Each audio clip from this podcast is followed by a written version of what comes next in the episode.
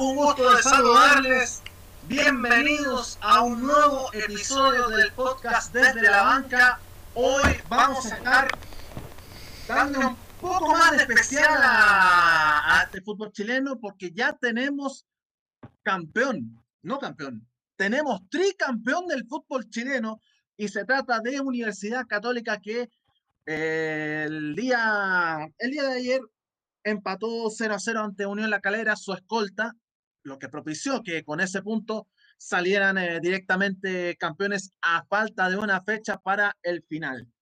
y en una de esas podemos hablar un poco de lo que ha pasado eh, con los partidos de la zona baja de la, la tabla y algo se verá en, esta continuación. Pero tendremos este especial directamente de, de Católica y campeón de este, de este torneo 2020 que ha sido bastante, bastante, un poco raro de, de, digerir en ese sentido.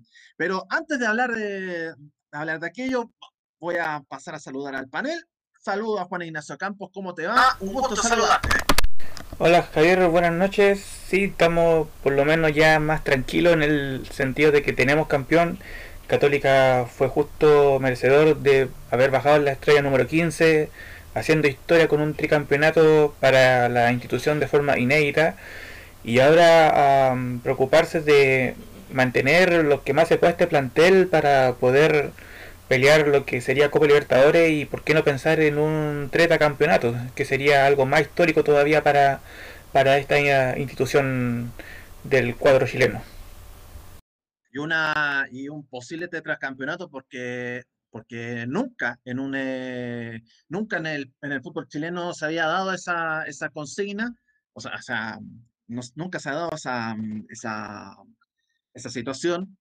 Lo intentó Colo Colo en algún tiempo, pero lamentablemente se encontró con un, con un Everton en 2008, en la apertura de 2008, que terminó dándole vuelta a un partido de forma increíble en el Sausalito y que precis y precisamente terminó por, eh, por derribarle, por arruinarle el sueño al conjunto del cacique.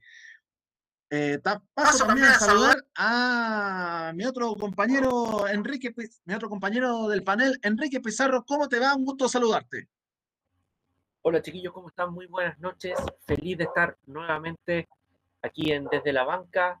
Eh, sí, felices. La verdad que em, no se esperaba, digamos, que, la definición fuese tan, tan apretada como se dio en los últimos partidos. Y bueno, ya estaremos comentando el partido del campeón, el tricampeón del fútbol chileno. Así que darle la bienvenida y muchísimas gracias nuevamente por sintonizarnos.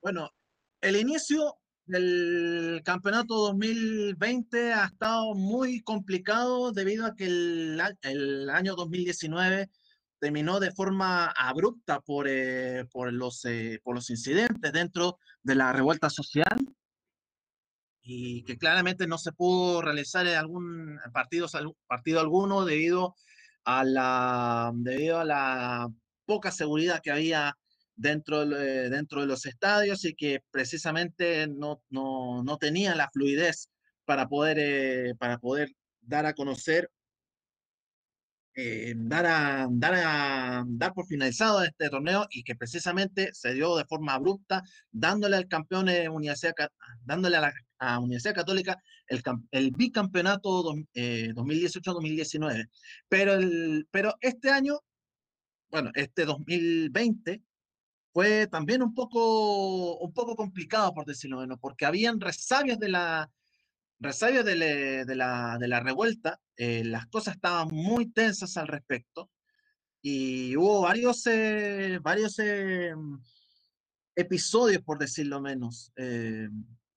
hubo varios episodios en, la, en los cuales no hubo una, no una, no una fluidez dentro de, o sea, no hubo una fluidez dentro de, la, dentro de las programaciones y que, precisa, y que precisamente eh, las canchas se, se estaba manifestando antes, mucho antes de la pandemia precisamente. Eh, voy a partir, eh, voy a partir, Enrique, ¿qué es lo que te dejó este, este campeonato de la Universidad Católica? sabiendo que en un inicio había también resabios de la revuelta y después lo que conocemos detalladamente, vino la pandemia, se alargó las cuarentenas y aquí terminamos con un tsunami de, partidos a destajo para, para, poder terminar, para terminar un campeonato en la cual ha sido muy complicado para, para muchos. La verdad que fue un inicio de torneo eh, bastante dubitativo, eh, ya que era, veníamos de un cambio técnico, eh, estaba Gustavo Quintero, como bien recuerdan, eh, con, una línea, con una línea de juego, digamos, que al fin y al cabo era bastante grato de ver para los del, del hincha. Eh, recordar que muchísimas veces sonó también en la selección. Creo que posterior al transcurso de las semanas y justo con el digamos, con la detención del torneo, tanto nacional como internacional, al volver se notó, em, se empezó a ver la mano de, Ariel Holland como realmente quería que jugara el equipo. Y la verdad que fue bastante grato ver, digamos, eh, cómo había cambio de esquema, había cambio de piezas en el equipo, pero también había una idea de juego reforzada. Eh, todos hablábamos de, de, lo que jugaba con Mario Salas en su momento. Posteriormente al estilo de juego de, totalmente diferente de Beñat San José, para fortalecerlo con lo que implementó Gustavo Quinteros. Y hoy día con Ariel Holland se veía un equipo, digamos, eh, con más ripio, más compenetrado, con más ideas de juego y, y que era bastante agradable de ver, digamos. Eh, creo que dentro de eso iba a haber un momento en que los 45 partidos que jugó Universidad Católica durante todo este año iban a pasar la cuenta. Y eso se vio, digamos, en la quincena, segunda quincena, digamos, de diciembre. Y ya sabemos todo lo que pasó. Y creo que, y creo que lo sacaron adelante creo que las fuerzas básicas de, Universidad Católica fueron los que pudieron, digamos, entregarle un, un alza importante, digamos, en el juego, digamos, de los que ya venían más agotados, de los que venían con lesiones. Y, y creo que eso es lo positivo. Eh, el hecho de tener sangre nueva en el equipo, eh, el hecho de, de saber, digamos, de, que viene una cantera detrás, el hecho de saber, digamos, de que el equipo internacionalmente está eh, ganando más experiencia, lo importante de saber que esta dirigencia mantiene, lo, mantiene a una base y, y llegan piezas claves. Y creo que eso es lo importante y, y que habría que rescatar, digamos, de, de todo este proceso 2020 que fue bastante, bastante complejo. Mientras unos se peleaban por los sueldos, mientras otros se sacaban los ojos en la dirigencia, mientras otros pedían cambio de técnico, eh, Católica trabajaba en silencio, en casa, siguiendo los protocolos, y todo eso trajo el fruto de un, de un, de un tricampeonato histórico que tendremos, digamos, ahora la oportunidad de comentar en un ratito más. Un, eh, un tricampeonato que ha sido muy, un, campeonato que ha sido demasiado largo, por decirlo menos, y que, que se ha mantenido, precisamente, ha mantenido la, mm, su esencia, por decirlo menos, eh, la esencia de, la, de, de, trabajo, la esencia de compañerismo, y que precisamente eh, una institución como Universidad Católica ha estado eh, enfocado en esta, en esta situación, abstrayéndose a, toda la, a, todas las, a todas las complejidades que estaba pasando, que estaba pasando afuera, tanto, tanto, la, tanto la revuelta como la, la misma pandemia, que lo han, que lo han resuelto de, dentro de lo posible está la, em, dentro de lo posible la obtención de este tricampeonato. Juan Ignacio, ¿qué destacas tú al respecto de lo que ha, mm, de lo que ha sucedido? Eh, ¿Cuáles son los puntos altos y bajos en esta, en, esta, en esta situación? En la cual Católica, ha logrado un nuevo título a eh, puntos altos. Mira, hay que comenzar la historia de la Católica desde esto comenzó en 2010 prácticamente, después de ese campeonato bicentenario que se obtuvo a las manos de, de un equipo que partió siendo dirigido por el Fantasma Figueroa, que a pesar de tener resultados no tan positivos, tenía la Católica dentro de los primeros lugares. Ahí después algo pasó que se tuvo que ir del equipo, llega Juan Antonio Pizzi, un técnico que muchos no conocíamos, y hace la, y hace la hazaña de prácticamente alcanzar a Colo Colo em, en un partido peleado ese año, perder eh, ese clásico en el Monumental, pero aprovechando los otros partidos en el cual Católica supo vencer en Calama, supo vencer a la Universidad de Chile, otro clásico, y Colo Colo se fue decayendo y al final hizo que Católica consiguiera un título que muchos quizás no lo esperaban. Después de eso viene una debacle.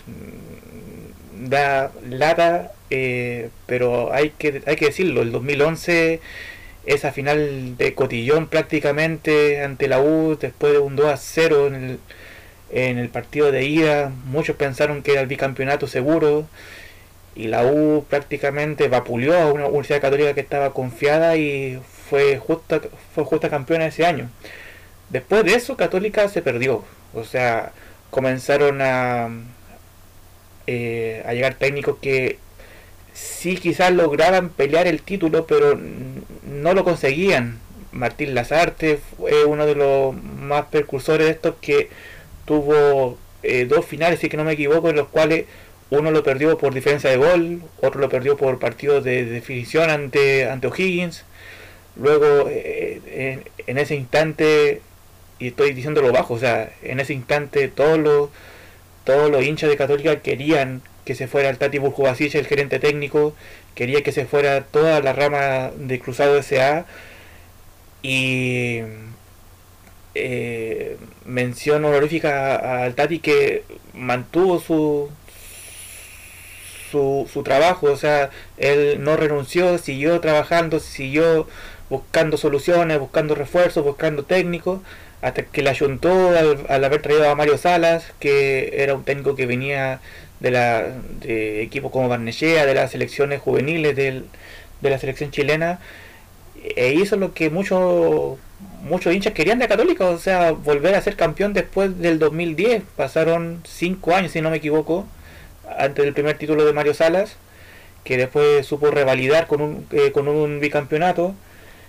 y ya cuando Mario Sala ya en la, en, el, en la última temporada no sabía cómo hacer que el equipo funcionara, lamentablemente tuvo que desistir, eh, salió del salió de la banca y muchos quedamos con la incertidumbre de quién podía volver a hacer lo que había hecho justamente Mario Salas, que era una católica eh, que disputara campeonatos, que peleara la parte de arriba y llega un Beñat San José que había hecho una buena campaña con Deportes Antofagasta y con, un, con una base que había dejado Mario Salas, supo reinventarla, comenzó a colocar juveniles, que es la gracia que tiene Católica, y consiguió un título.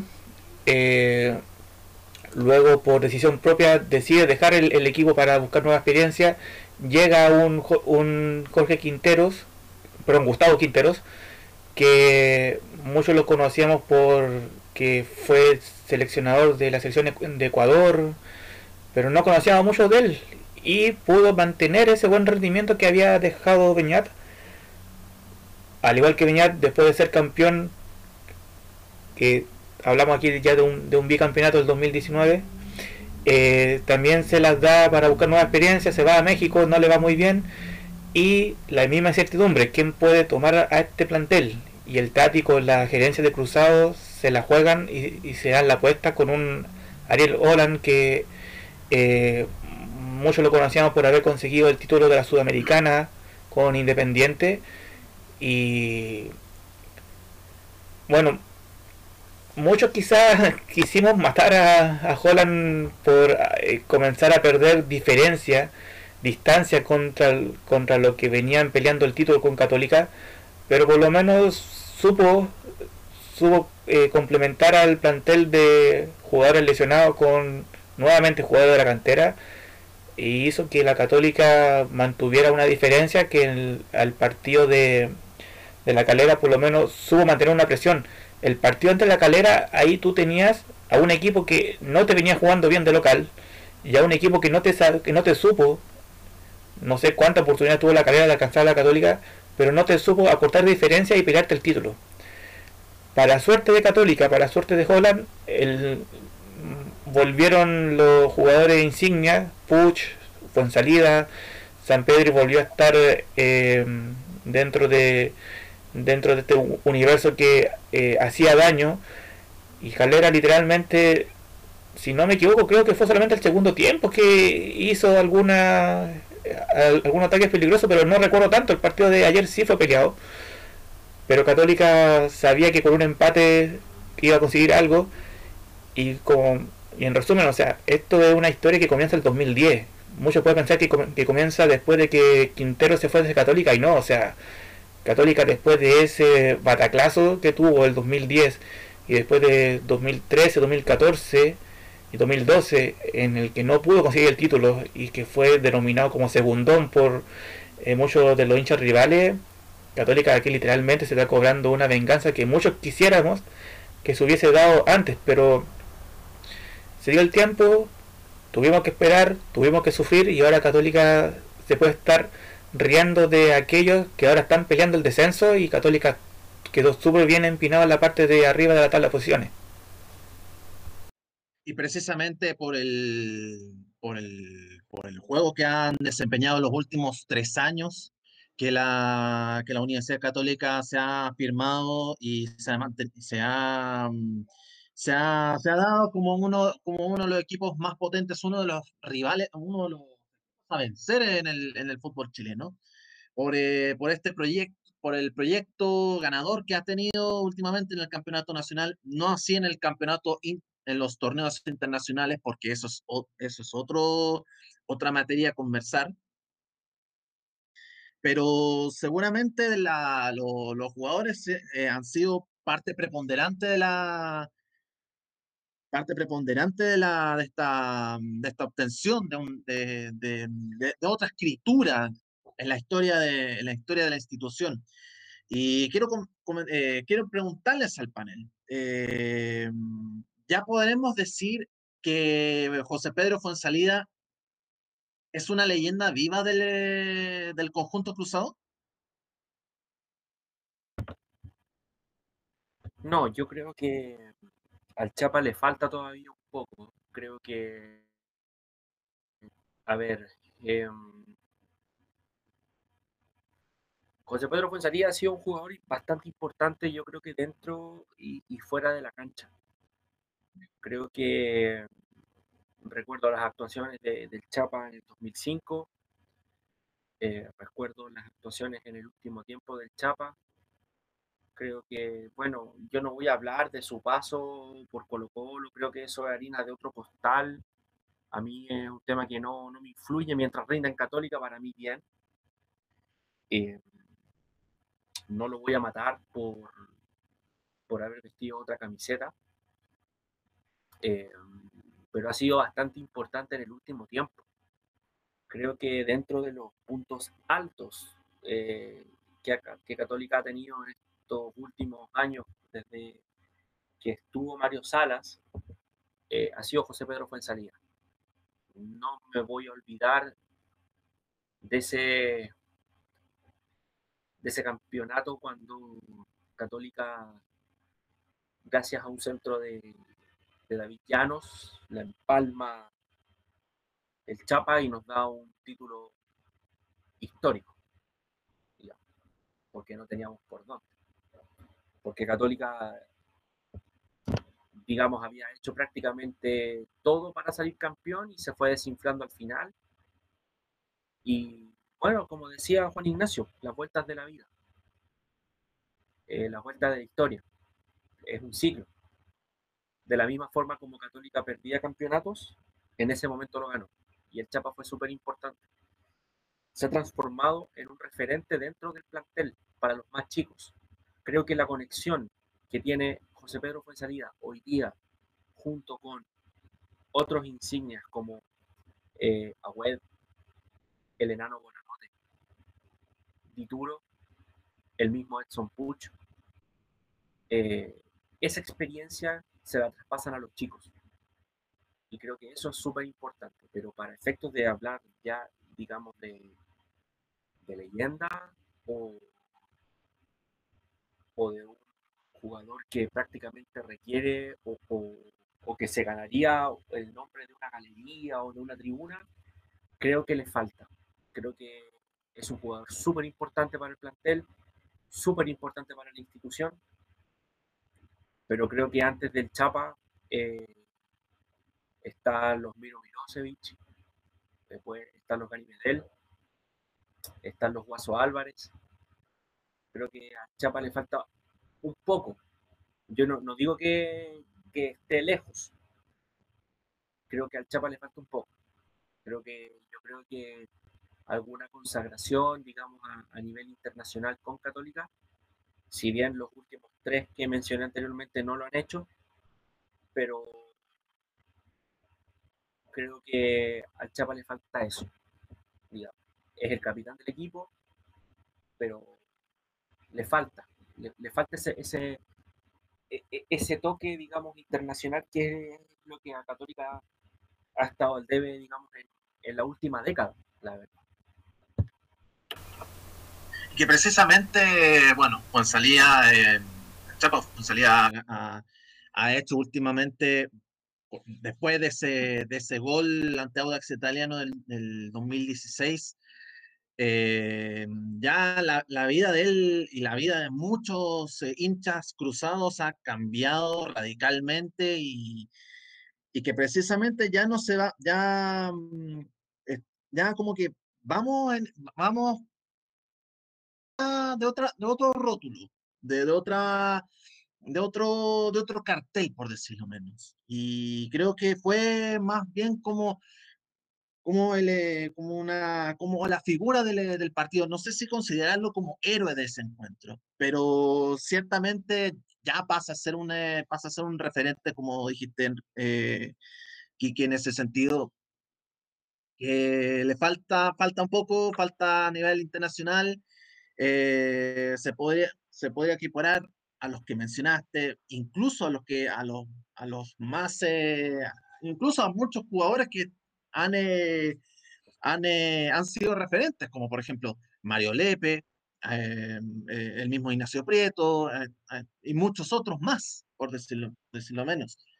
y, en esta, y en esta situación, bueno, en, en y en esa situación ha cambiado completamente la vida y que, y que, claramente, y que claramente ha afianzado este, esta, mm, afianzado una, una referencia para los más chicos que, que están, eh, que, que, van a, que pretenden ser titulares dentro del, eh, dentro del equipo y que están con ese entusiasmo. Y, y ese entusiasmo les hace, les hace ver reflejar en, eh, en el mismo, en el mismo salida sabiendo que puede opinar.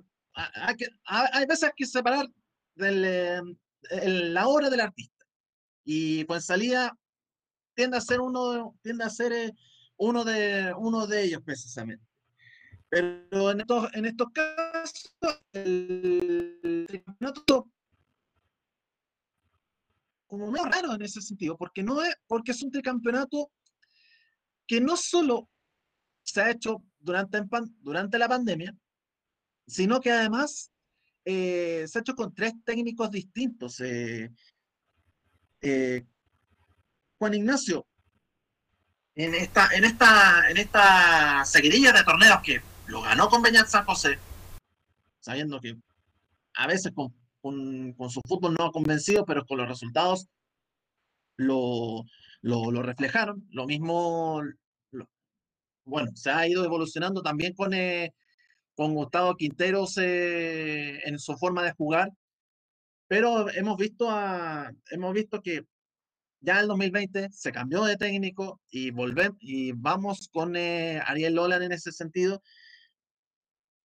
Y, y, bueno, ahora la premisa es que ojalá, ojalá el técnico argentino se quede, se quede una temporada más para, para seguir eh, marcando, marcando historia. Eh, hizo lo que Salas, lo que, bueno, venía, no alcanzó a estar en Libertadores, eh, lo que Quintero justamente no pudieron hacer, que era eh, darle el plus que había dejado hace tiempo Martín Lazarte el 2012, llegando a una semifinal de Copa Sudamericana que se perdió ante Sao Paulo. Después de esa semifinal de Sudamericana, Católica iba a torneos internacionales, pero no conseguía nada. O era eliminado en primera ronda, o era eliminado en segunda fase, pero no te alcanzaba a estar dentro de los 16, dentro de los 16 mejores. Lo que hace Holland es ya prácticamente para eh, aplaudirle, o sea, bueno, sí, igual tuvimos suerte porque en ese último partido se tenía que esperar un resultado de gremio con, con América de Cali y llegó el minuto ciento y tanto hasta ese penal que le dio la suerte a la Católica ir a ir a Copa Sudamericana.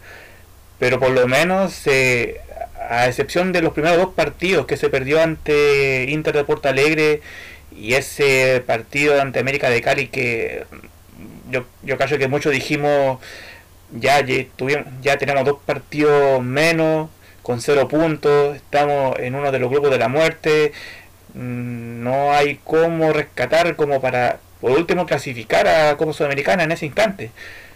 Pero después vinieron, después vino el triunfo ante Gremio que le dio un poquito más de, de energía. Bueno, se perdió de, vuelta, pero eh, con ese empate conseguido ante América en, en Colombia, las la posibilidad de clasificar primero a, a una posible a, uno, a unos posibles octavos de final ya se estaban haciendo, o sea, estábamos logrando lo que no se lograba hace prácticamente ocho años. Y bueno, se dieron los resultados y por lo menos Católica no clasificó a octavos, pero sí siguió en el, en el en, el, en la trama internacional en Copa Sudamericana. Y eso es lo que se le agradece quizás a Holland en el sentido de que en el torneo nacional pudo haber cometido algunos errores a los cuales muchos hinchas quedaron enojados porque no hacía cambio o no ponía a los jugadores que uno esperaba. Pero a nivel internacional le volvió ese plus que Católica había perdido. Eh, la última hazaña fueron justamente en Copa Sudamericana en 2005 y 2012. O sea, llevamos prácticamente casi 10, 11 años sin estar en instancias finales. Y ahora por lo menos Católica alcanzó unos cuartos de final de Copa Sudamericana, eh, aunque tenía un, gustito amado. O sea, yo, yo creo que si se hubiese dado las circunstancias, si Holland hubiese visto algunos cambios o algunas formaciones, yo creo que ese partido ante Vélez no se iba a sufrir tanto y si no fuese por ese gol a último minuto, Católica hubiese jugado tranquilamente una semifinal ante Lanús, pero bueno, no se dio. Eh, igual convengamos, ¿eh? eh, perdona, perdona Juan Ignacio, eh, igual convengámoslo que igual fue un poquito de mala suerte también. Porque si no, si a San Pedro no, no hubiese, no le hubiese no le hubiese dado COVID-19, no le hubiese dado COVID positivo, eh, ahí sí que estaríamos hablando de ahí sí que estaríamos hablando de una de una semifinal histórica nuevamente. Sí pero eh, y yo creo que lo, comenté contigo hace dos programas atrás o, o el programa pasado. Ahí eh, ahí tú ves que Holland se dio cuenta demasiado tarde que tenía una cantera o tenía refuerzo que perdón su, suplencia que te podían tomar ese ese puesto Valencia además, más te podía haber, se podía haber afirmado eh, o, haber ocupado el puesto de San Pedri, pero Holland te lo ponía como, eh, como extremo derecho, o te lo ponía como volante, o te lo ponía como mitad de cancha, no te lo ponía como nueve netos, que es Valencia. Valencia te tenía que ocupar el puesto de San Pedri, sea como sea. Pero ¿qué pasaba? Como San Pedri venía en alza, eh, era titular siempre en torneo nacional y en torneo internacional, y al final ponías a Valencia en cualquier puesto, o sea, te faltaba colocarlo como defensa, como lateral, como líbero y como portero y te cubría todo el campo. Y eso no fue error de Valencia, eso fue error de, Don Ariel, que espero que eh, no cometa ahora, por lo menos va a tener al equipo un poquito más descansado a lo que son torneos de Copa Chile y el torneo nacional que comienza a fines de marzo y que le haya servido de lección. O sea, si tú tienes a un jugador que te va a suplir a tu 9, o tiene un jugador que te puede suplir a un 10, o un jugador que te puede suplir a un, a un 4 o a un 2, déjalo jugando ese puesto, o sea, aunque sea 5 minutos, 10 minutos, pero que no se haga el invento de colocar Oye, si le faltó solamente que poner a, eh, a Dituro como a Dituro como delantero y, hacía la gran el, el gran cambio de, de puesto, pero esperemos que haya aprendido de esa lección. Y vuelvo a decir, o sea, Holland le, le dio lo que Católica le hacía falta, o sea, le dio ese envión anímico para quizás no pelear título internacional de forma directa, pero hacerse presente que la católica, estando en, en esa circunstancia, es un equipo de estar dentro de los 8 o dentro, dentro de los 16 mejores, sea de, sea de Copa Libertadores o sea de Copa Sudamericana. Y eso se le agradece, pero esperemos que no, no cree un laboratorio desde cero a partir de este año y ya sepa que tiene jugadores que puede suplir a, sus compañeros en los puestos que se deben y no veamos a, Dituro siendo compañero de San Pedro en, un próximo partido internacional. Una, ah, claro, continúa Enrique. No, yo creo que Holland tuvo suerte. Yo creo que si no hubiese sido la pandemia y el torneo internacional no se hubiese detenido, yo creo que la suerte de Católica no hubiese sido ni siquiera haber llegado al torneo a la Copa Sudamericana eh, por los tiempos. Eh, eh, recordar, digamos, de que la detención del torneo internacional junto con el torneo local fueron, si no me equivoco, un mes y medio, dos meses, tiempo ideal para poder, digamos, aclimatar a los jugadores y entender, digamos, lo que el técnico quiere. Creo que sin, si no hubiese pasado eso, no creo que digamos que Católica hubiese pasado, digamos, ni siquiera como mejor tercero. Eh, yo creo que ni siquiera hubiese llegado a Copa Sudamericana. Por otro lado, creo que eh, si Ariel Holland, todavía que no tiene asegurada su continuidad en el club, hay que pensar que después de la fecha de la última fecha, que es este fin de semana, eh, puede, digamos, prescindir de su contrato, digamos, en el plazo de siete días ya pasó con Quintero, ya pasó con Beñat. Me extrañaría, digamos, de que pasara también con Holland. En el caso de ser así, hay que pensar nuevamente, hay que pensar, digamos, en que si ya estás complicado, o sea, si ya estás clasificado para Copa Internacional, eh, que, el, que el, el, grupo de jugadores se, se pueda condicionar a este nuevo técnico va a tomar tiempo. Eh, soy de la idea de, y concuerdo con, Juan Ignacio, ese afán de experimentar, eh, yo creo que nos volvía locos a todos.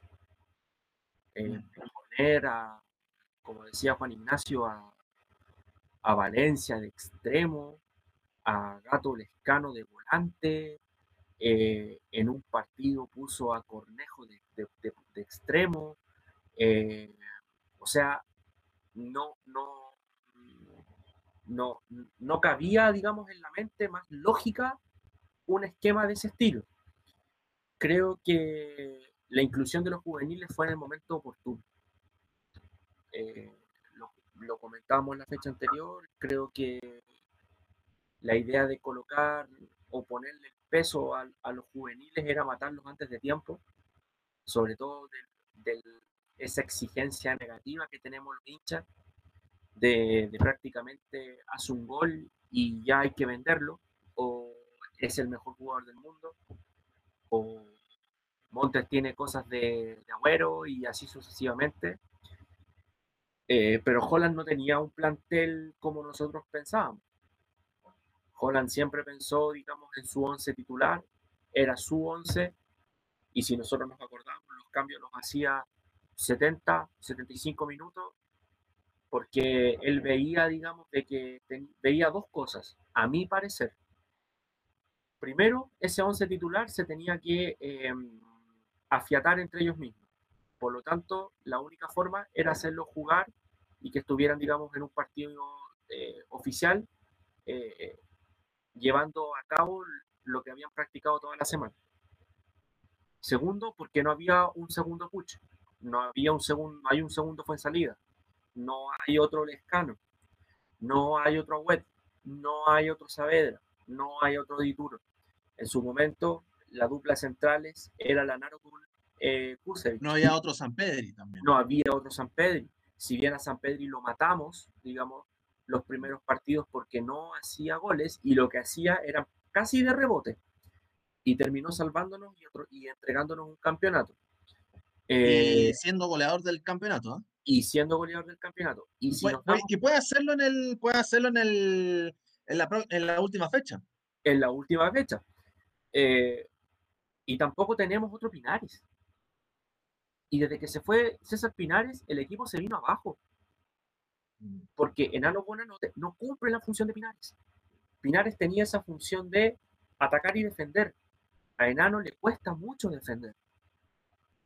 Entonces es difícil, digamos. La dirigencia igual se equivocó, digamos, porque podría haber traído a algún otro jugador le resultó de que no lo trajera y que saliéramos campeones de igual forma. Pero si no hubiese sido así, aún así, habían varios hinchas que mataban el hecho de que eh, penaba la ausencia de Pinares. Clave. Pinares fue clave, Yo creo que la mitad del torneo fue Pinares. Eh, y si no era con una genialidad, era con un pase filtrado, y se entendía a la perfección con Fuensalida y el Escano. Entonces, eh, no tiene dos jugadores por puesto. Que hoy día hayan aparecido los Tapia, los Montes, los Aravena, los Salomón, Salomón, cuando jugó contra Everton en Viña, lo quería matar. Pero el, juvenil de a poquito se fue afirmando y ahora es una alternativa. Otra alternativa, digamos, este, es que, claro, no está Juan Fuentes, pero es alternativa. Pero para poder competir a nivel internacional, hay que mantener lo que ya hay y por lo menos agregar unos tres o cuatro piezas clave en ese esquema. Y sí o sí, si Ariel Joran va a seguir en el equipo, tienen que traer un jugador de las mismas características de Pinares o, bueno, idealmente mucho mejor. Porque gracias a César Pinares y San Pedro, recordar, indicación, digamos, eh, a Sudamericana, porque si no hubiese sido por ellos el Libertadores, ni siquiera, hubiésemos, ni siquiera estaríamos contando lo que fue, digamos, la, el, el segundo torneo internacional más, más, importante dentro de lo que es clubes en Latinoamérica.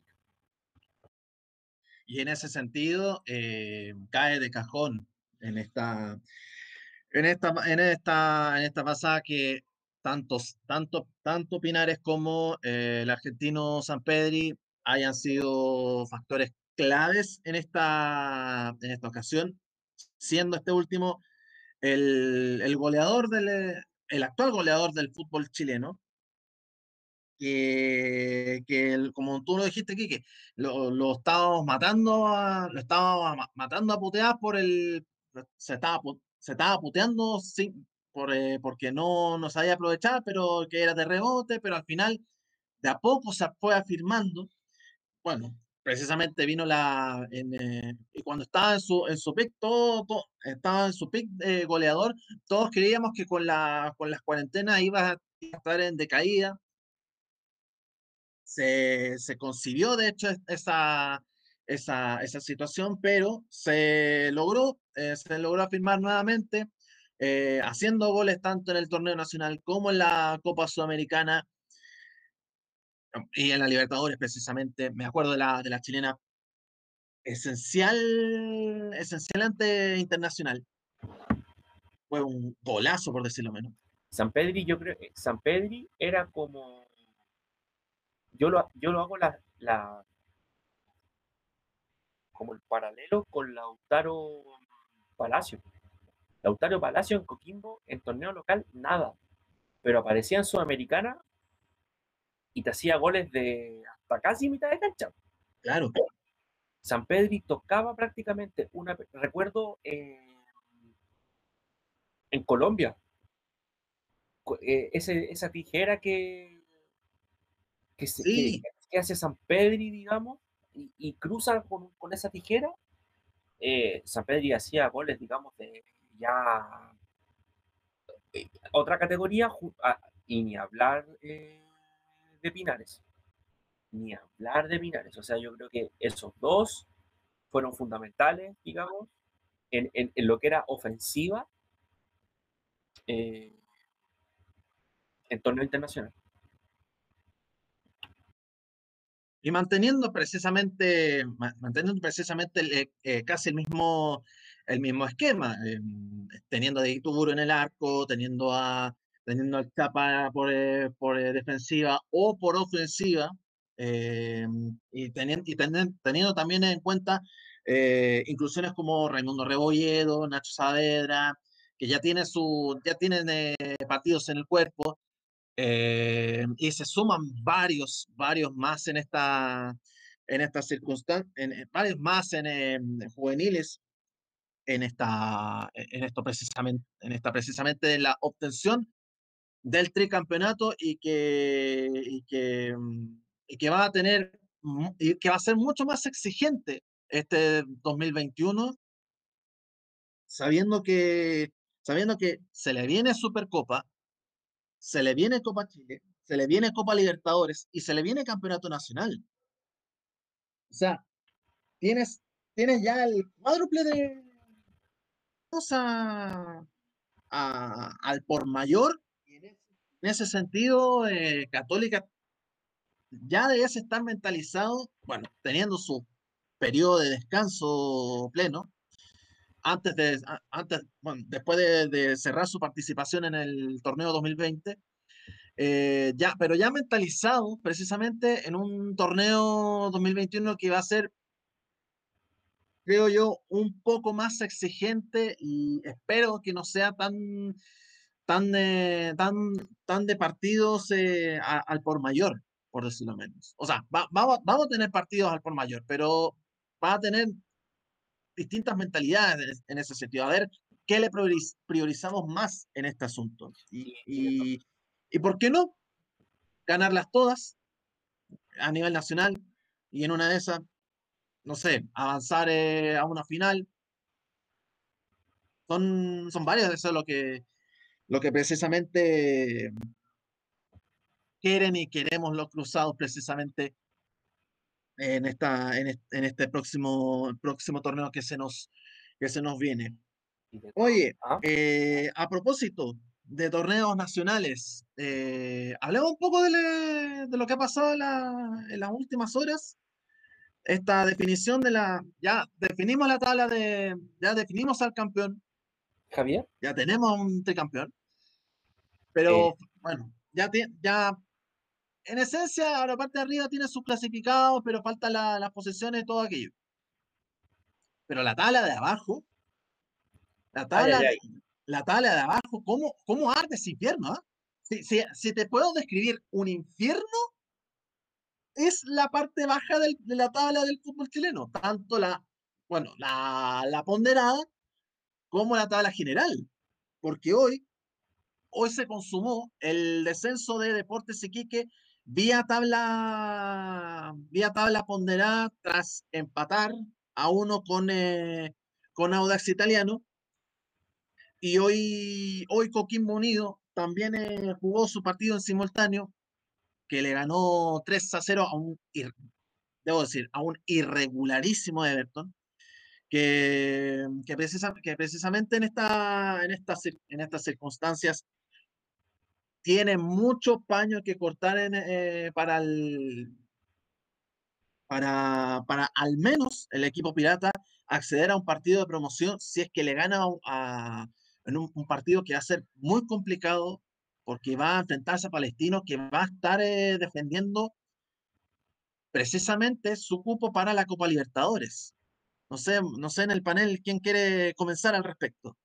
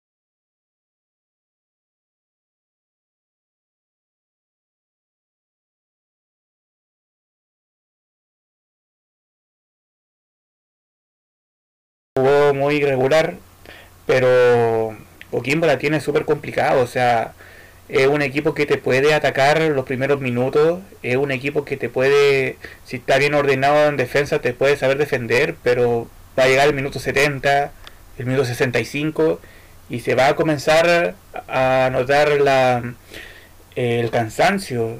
Si te va a jugar con un palestino que te hizo la gracia ante la católica, que te está peleando ante Guachipato y que sabiendo si llega a perder hoy día que tiene que ganar sí o sí a la U para ir a una Libertadores, eh, Coquimbo la, tiene muy complicada en ese sentido.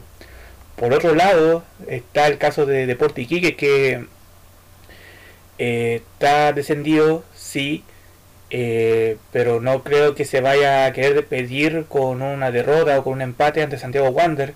Y eso va a tener también pendiente a Colo Colo va, a, tener, pendiente al Audax que juega con La Serena. Pero en, lo que en lo que nos interesa a nosotros que no es tanto Colo Colo lo que nos interesa a nosotros más, más Coquimbo eh, Coquimbo tiene que buscar la forma de todos esos errores que hicieron de forma defensiva ante equipos que te han sabido pelear por algún otro lado. Colo Colo quería pelear por el descenso y te la peleó hasta ese error de Pereira. Eh, Cobresal sabiendo que tenía la chance de meterse arriba para Copa Sudamericana también te supo jugar eh, Deporte jugando de local, te sabía que no tenía que ver ante Coquimbo y en esos partidos Coquimbo las fallas defensivas fueron garrafales y si vas a tener esa falla ante Palestino, no es por ser pesimista, pero el 1 a 0 va a ser súper poco. Si Palestino te va a jugar como te está jugando ahora, bueno, a excepción del partido de ahora que lo está perdiendo, teniendo la defensa que tiene Coquimbo, un 2-0, 3-0 en contra de Coquimbo ya es menos. A ver, vuelvo a decir, no soy negativista en el sentido de que a mí me gustaría que Coquimbo haga la gracia, pero seamos realistas, Coquimbo no tiene el plantel como para pelearte ante un palestino. Tuvo la suerte de haberle ganado a la Católica, pero Católica en ese partido eh, corrió con errores, corrió con un poco de cansancio. Tuvo la suerte de, ganar a la española, pero la española ya venía agotada, o sea, venía con un técnico que no te ganaba los partidos y Coquimbo te supo, eh, supo aprovechar pero los partidos que tenían que haberle sacado puntos, que era ante Cobresal, que era ante Iquique, que era ante Colo Colo, Coquimbo no lo supo manejar. Entonces, con esa instancia, espero que se den ese formateo, ese, ese chispazo de que saben de que él ya es la última chance. O sea, gánenle, aunque sea 1-0 Palestino, con un gol, no sé, de, de Ábrigo, de Palacio, eh, de quien sea pero si tienen que defender después los otros 80 minutos, defiéndanlo bien. Pero Palestino no es alguien de que tú tengas que pienses que por ir a jugarte un contraataque, Palestino no te va a saber atacar.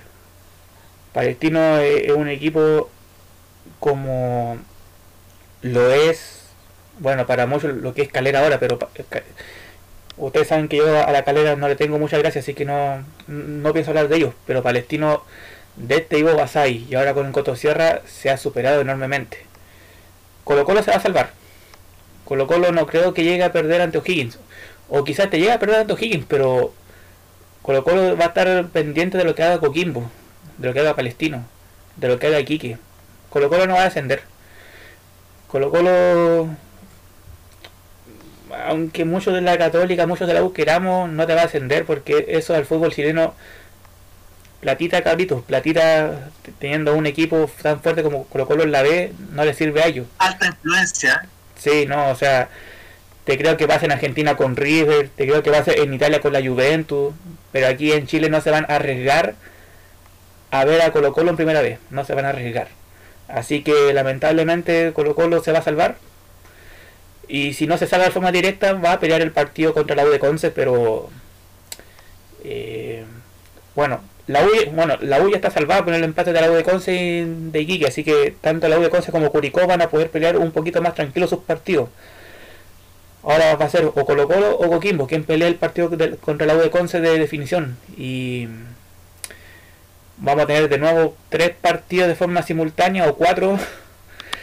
Así que vayamos viendo cómo, cómo ver esos tres o cuatro partidos el domingo.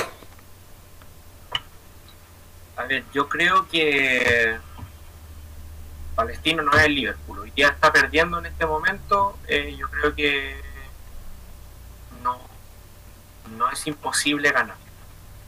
Eh, depende de Coquimbo para llegar al partido de definición. Que se deje de mirar los partidos de al lado, digamos, se enfoque, digamos, en hacer lo que hizo hoy día.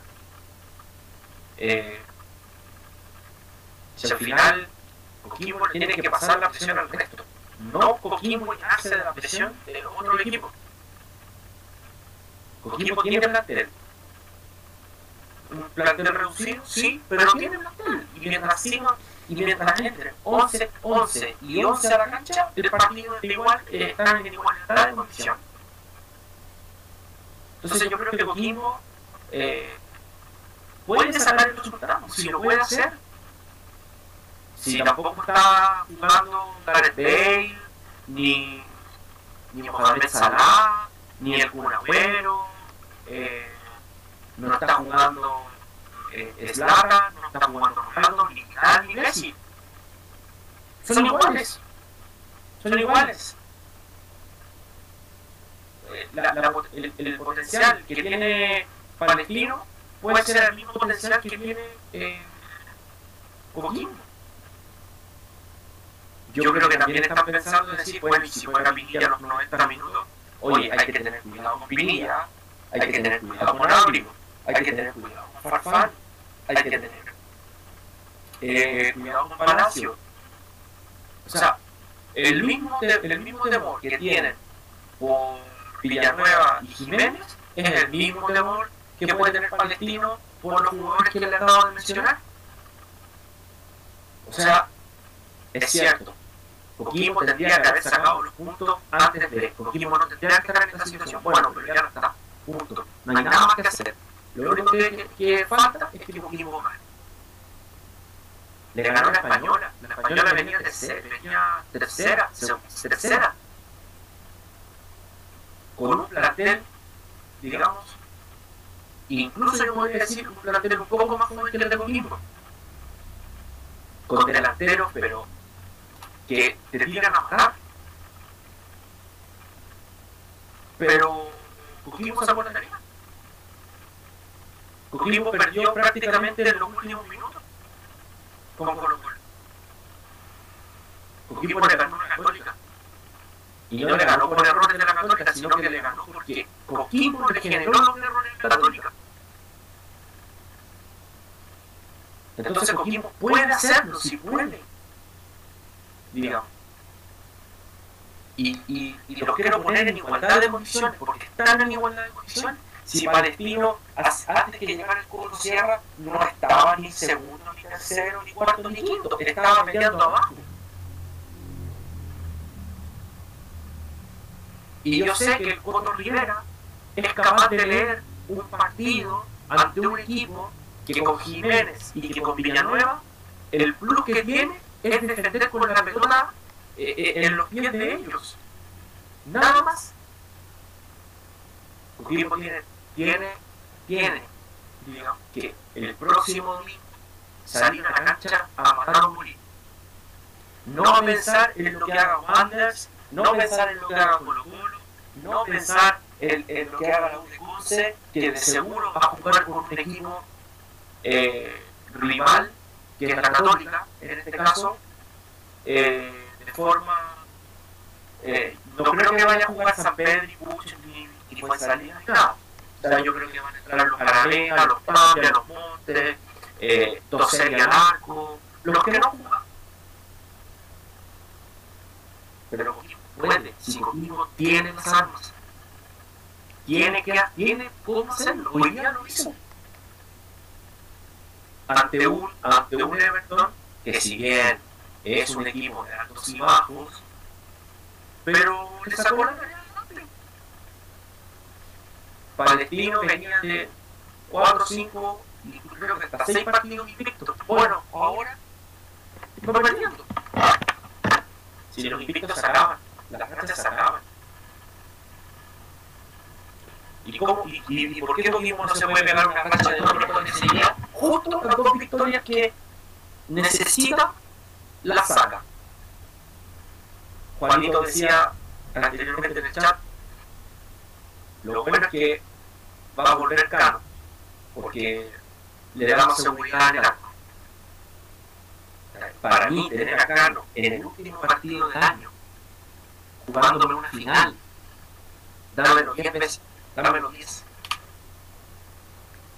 Porque esa inyección anímica, más el equipo que entre, sabiendo que ellos pueden pasar la, la presión, es impagable. Así que yo creo que Coquimbo va a, hacer, va a sacar la tarea adelante. Va a llegar el partido de definición. Y si no llega, bueno, son cosas, digamos, del fútbol. Pero ellos son los que tienen que pasarle la presión al resto. Ellos le tienen que pasar la presión al Coquimbo. Si Coquimbo hoy día, o sea, perdón, el domingo va ganando 2-0 en, en, en, el partido de Colo Colo Kings, Colo Colo va a estar con el culo en la mano. Porque ya la U de Conce no es la misma U de Conce de hace, de hace 10 partidos atrás. Hoy día la U de Conce te juega. Hoy día la U de Conce es capaz de pararse de igual a igual. Es capaz, digamos, con, de, de con sus jugadores, digamos, poder sacar un resultado favorable. Le ganó a Calera. En, en, en Calera. Ni siquiera en el Roja, en Calera. Entonces, yo creo que Coquimbo lo logra. Yo creo que Coquimbo clasifica. Yo creo que Coquimbo llega al último partido. Llega a la definición. Ya, si tenemos la opción de hablar, viendo las reiteraciones, hoy día le cobraron un penal. Si a Colo el penal, bueno, buenas noches los pastores, no tengo nada más que hacer. Porque lo de día fue penal. Así que Coquimbo sí puede hacerlo. Si aquí no es, es, es perdón, no quiero desmerecer, pero es palestino. Si no estamos hablando del Real, ni del Barça, ni del Atlético Madrid, ni del Liverpool, ni de la Juve, ni del City, ni del United, ni del Leeds, ni de ningún equipo. Estamos hablando del palestino. Del mismo palestino intermitente que se mata 10 partidos espectaculares y después se pega la de, la, la de pero que no sacáis ni con grúa. Así que hoy día este campeón anímico del 3-0 de Villa contra Everton se lo tienen que llevar, en este caso Santiago, para dar vuelta a la serie y para, dar, para llegar a un partido de definición y, y para salvarse de la categoría, porque esta plaza es buenísima, es, digamos, para mí una de las mejores plazas que hay en el norte y no se puede perder. Ahora, eh, disculpa Javier, antes, eh, antes que comience. Bueno, por lo menos ya sabemos que el partido de definición va a ser contra de Conce. Y lo más probable es que sea, sea Coquimbo, va a ser en Santiago. Así que lo más seguro es que eh, como el partido de definición se va a tener que jugar tres días después y es partido único, Coquimbo va a... Yo no sé si le van a dar descanso a Coquimbo en, en el caso de que llegase a ese partido de, de definición, pero Coquimbo necesita un descanso de mínimo dos semanas, tres semanas antes de volver a las canchas, pero ya están full agotados los jugadores, o sea, eh, y una noticia para Quique, Pinilla está lesionado, así que lo más probable es que no esté el partido contra Palestino. Eh, bueno, pero quizás esté ahí apoyando al equipo como lo estuvo hoy día acá, no con otros jugadores que no pudieron estar presentes. Y esperemos que, el, que de aquí al 17 podamos ver ese partido ante la U de Conce. Coquimbo U de Conce, lo más probable que sea Santiago, en el Estadio Nacional, el super estadio neutral que te sirve para todos los partidos posibles. Y mm, solo para rematar, quizás, ya, le estoy poniendo mucho a Palestino, pero me preocupa la defensa de Coquimbo. O sea, si se acuerdan los goles de Pereira, si se acuerdan el gol de Cobresal, han sido fallas netamente en la defensa de Coquimbo. Así que hoy día eh, Palacios, eh, Ábrigo estuvieron bien en delantera. Ya, te lo acepto. Va, va a poder Cano, bien. Espero que los cuatro defensas que coloque, cuatro o tres defensas que coloque JJ Rivera se pegue en el cacho que es un partido diferencial y que no hagan esas manos que hubo, como esa mano que hubo ante el Junior de Colombia, ante Colo Colo, ante otros partidos, incluso ante la Católica.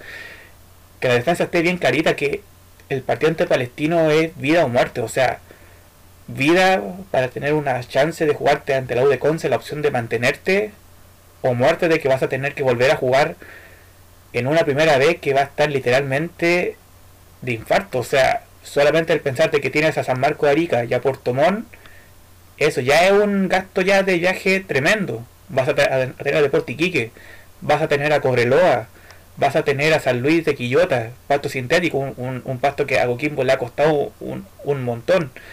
Eh, Magallanes, que te va a jugar en San Bernardo, lo más probable, también pasto sintético. O sea, tienen que pensar los posibles rivales que pueden llegar a tener si llegan a cometer errores que le han quitado puntos a Coquimbo.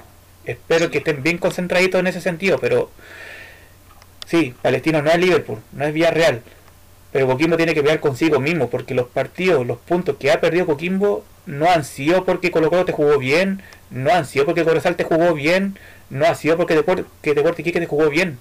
Fueron errores de ellos mismos. Y ellos mismos tienen que pegarse el cacho. Ante Palestino no tienen que hacer esos errores que te contaron puntos que te pudieron haber dejado tranquilo o por último ya en el puesto 17 pensando en un, en un empate que te pueda servir. No, Coquimbo tiene que ir 100% concentrado a que ninguno de esos errores que te quitaron puntos se comenta ante Palestino. Penal Jiménez, penal Villanueva y chao. La defensa de Coquimbo tiene que estar bien concentradita en ese partido y, esperar que se dé el resultado. A mí no me gustaría ver, disculpa aquí, a mí no me gustaría ver a Coquimbo estar de nuevo 2, 3, 4 años en primera vez. Ya viene saliendo de 12 años prácticamente, en el cual fue un liturgio más, más que el que tuvo Católica, el que no pudo salir campeón. O sea, 12 años en primera vez. Pregúntale ahora a Correloa que va por su onceavo año. O sea, eh, está complicado. Pero de que se puede hacer un milagro, se puede hacer. Todo depende de ellos. Sí, es que a ver, Coquimbo, a ver, Coquimbo juega le va a jugar en Santiago.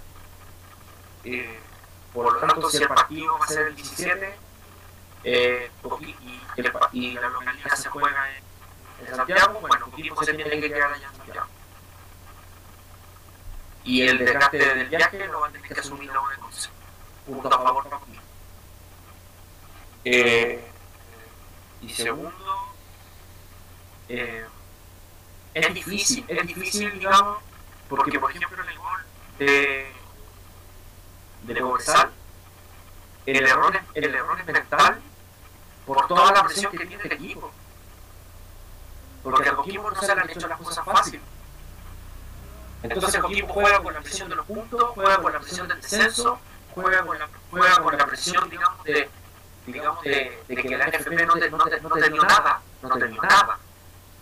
Eh, entonces es difícil, juegan con la presión del cansancio. O sea, yo, yo, o sea, me toca jugar un partido final, tendría los piernas, las piernas las tendría tirando. O sea, yo estaría cagado de miedo. Yo no lo jugaría. Entonces, esos errores son por nervios. El error que cometió Cano, sabiendo lo que es Cano, lo arriesgado que es Cano, digamos, pero ese error, digamos, era por nervios. Eh, eh, la mano te puede pasar en cualquier momento. Es más, el estar en una jugada puede haber intención de que el jugador patee para que le peguen la mano y le pongan a pegar. Ya. Pero eh, se, se pueden dar todas las alternativas posibles. Yo creo que, yo creo que Coquimbo no tiene que pensar en lo que le va a tocar el próximo año, Coquimbo tiene que pensar en lo que le toca el domingo. Y, y, y su rival, digamos, eh, la defensa tiene que estar clara, el medio campo tiene que estar ordenado, los delanteros tienen que estar, digamos, eh, alineados. Eh, entonces, es factible que, que Coquimbo, digamos, pueda, pueda ganar. Es más, acaba de terminar el partido, digamos, y lo ganó Guachipato. ¿Y por qué Coquimbo no puede ser? O sea, Guachipato es el equipo para mí, el equipo más bipolar que pueda haber en el fútbol chileno. Porque gana, pierde, gana, pierde, gana, gana, pierde, pierde, pierde. Y, y, y se mantiene siempre en la mitad de la tabla. O sea, eh, hay que estar, digamos, más que pensar eh, en qué me presenta el rival, es lo que yo le voy a presentar al rival. Esto es lo que yo le voy a presentar. Te voy a presentar a dos extremos, a un delantero, a un arquero sólido y a una defensa ordenada. Listo. Dime que, dime contra, o sea, ¿quién me propones tú? ¿Tú qué me propones? Porque yo voy con todo. Y así va a ir contigo. Y así lo va a hacer. Y así el día domingo va a ganar. Así que, eh, con toda la fe nomás, pues, con toda la fe, empezar el partido el domingo. Y bueno, si tienen que jugar el 17, bueno, la dirigencia tendrá que ver que se queden allá, pues, no, si tienen que ocupar todas las artimañas posibles, digamos, para sacar el, el, el mayor beneficio. Y sacar una ventaja, como se dice entre comillas, deportiva. Además, recalcar también que, que, que debe, dar, debe darse una, debe darse los resultados posibles para poder eh, para que Coquimbo al menos pueda acceder a ese a ese a ese, a esa- a ese partido de, de promoción en la cual en la ponderada se tiene que correr los los eh, se tienen que correr los, los, los postulantes por decirlo menos. en, bueno, en el caso de que en el caso de que Coquimbo gane su, su encuentro entre Palestino y que espero que espero que, que se haga de, de esa de cierta forma y que proponga más proponga algo más que, que tener eh, proponga algo más que, que el fútbol porque proponga un, poco, un, un poquito más de, de, de, de pasión de ganas si, no- si no se puede. lo, lo importante es que se pueda ganar.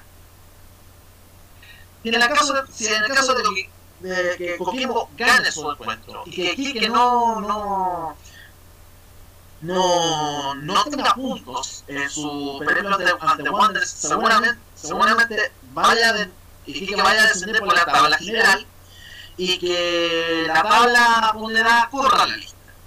Eh, Javier, Entonces ya no está- Javier eh, disculpa, Iquique ya está descendido, o sea, no se va a salvar de ninguna Sí. forma.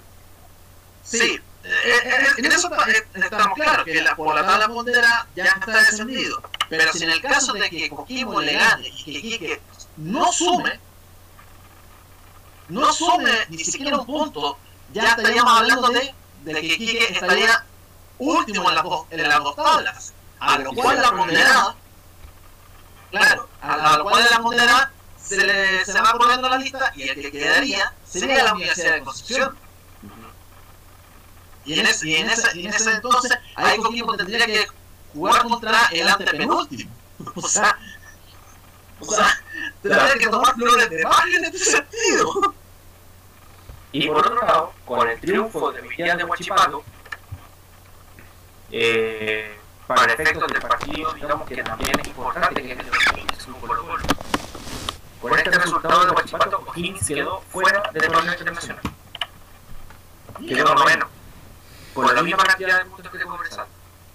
Por lo tanto, O'Higgins, si se quiere meter en el torneo internacional, tiene que ganar sí o sí ante Colo Colo. Así que no va a ser un partido, digamos, de, de, un amistoso. No, aquí O'Higgins va a salir a matar o morir para poder quedarse con un cubo, digamos, eh, en Copa Sudamericana. El otro, el otro candidato, en este caso, que es Cobresal, va a jugar, pero contra eh, la Unión Española, digamos. Y no, no, no, no, no es un partido que, que a la Unión le sirva mucho, digamos. Entonces, Sí, claro, aparte de que Unión perdió dos puntos importantísimos en el último superior antecedente. Eh, exactamente, sí.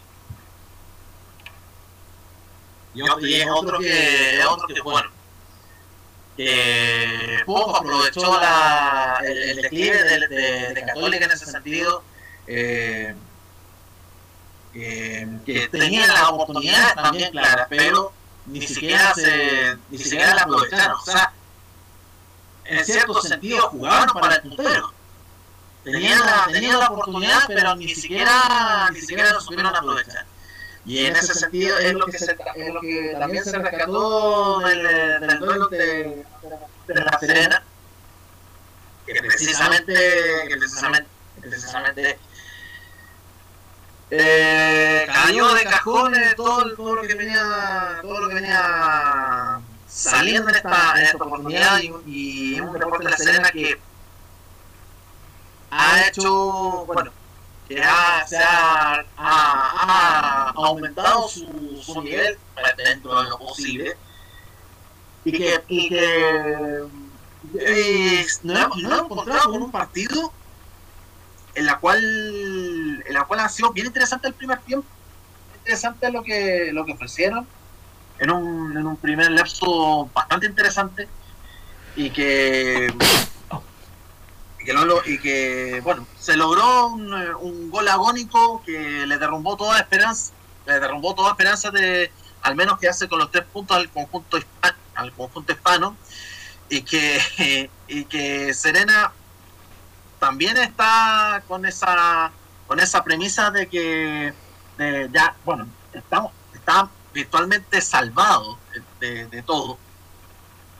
Y, también fue uno de los equipos de los cuales se decía que en, que algún momento se iba a caer, que la, a inicios del a inicio del 2020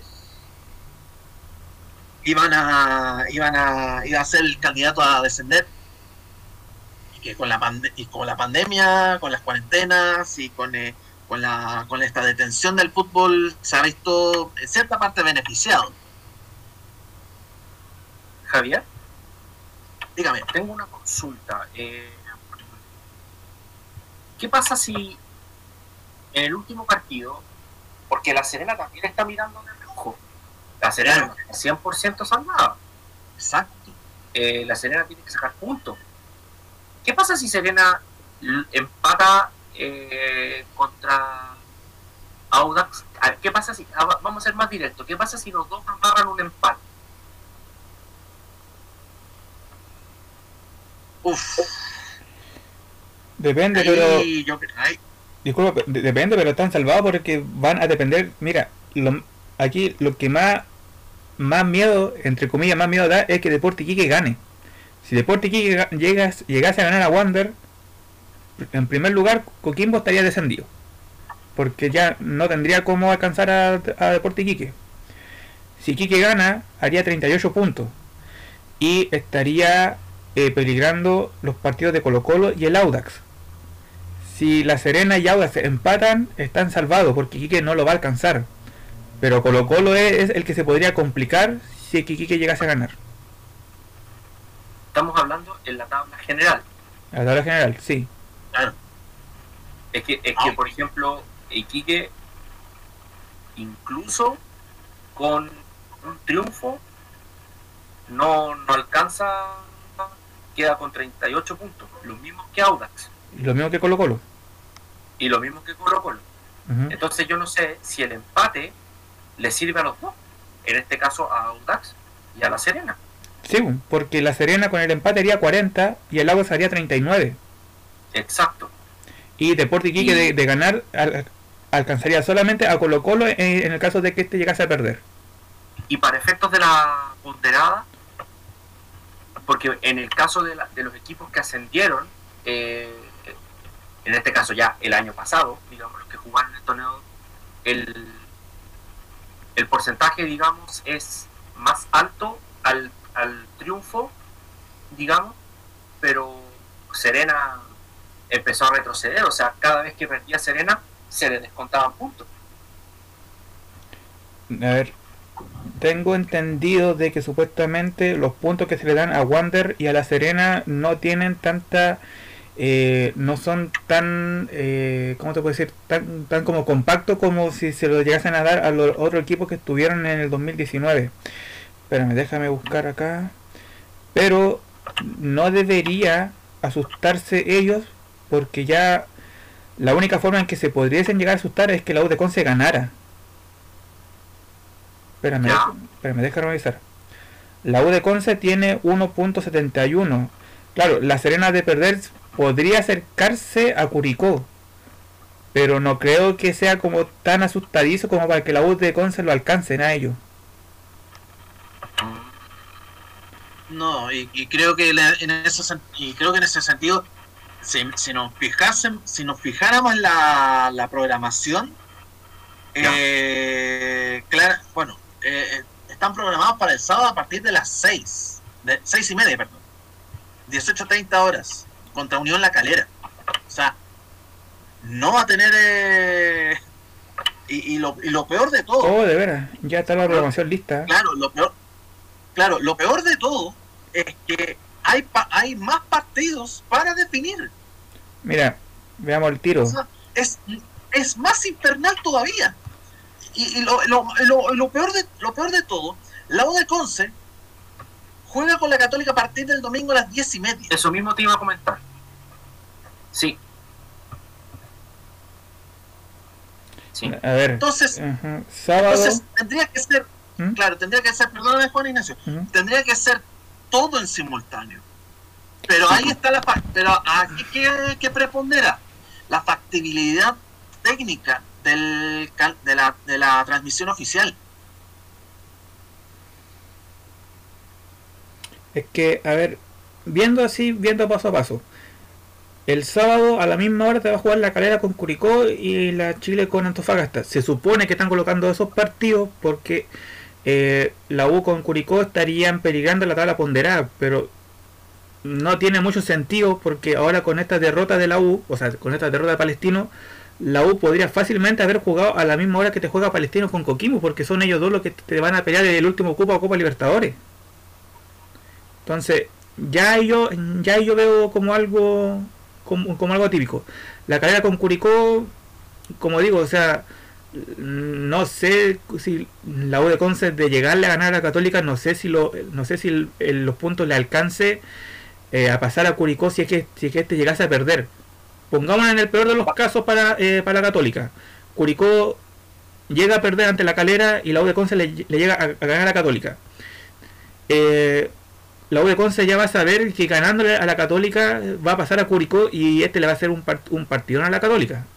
Algo que no tendría sentido si eh, hubiesen jugado a la misma hora, porque ahí tú no sabes cómo te va, eh, cómo te está jugando tu otro rival ni su resultado. Y ahí hay un, ahí hay una, una discordancia.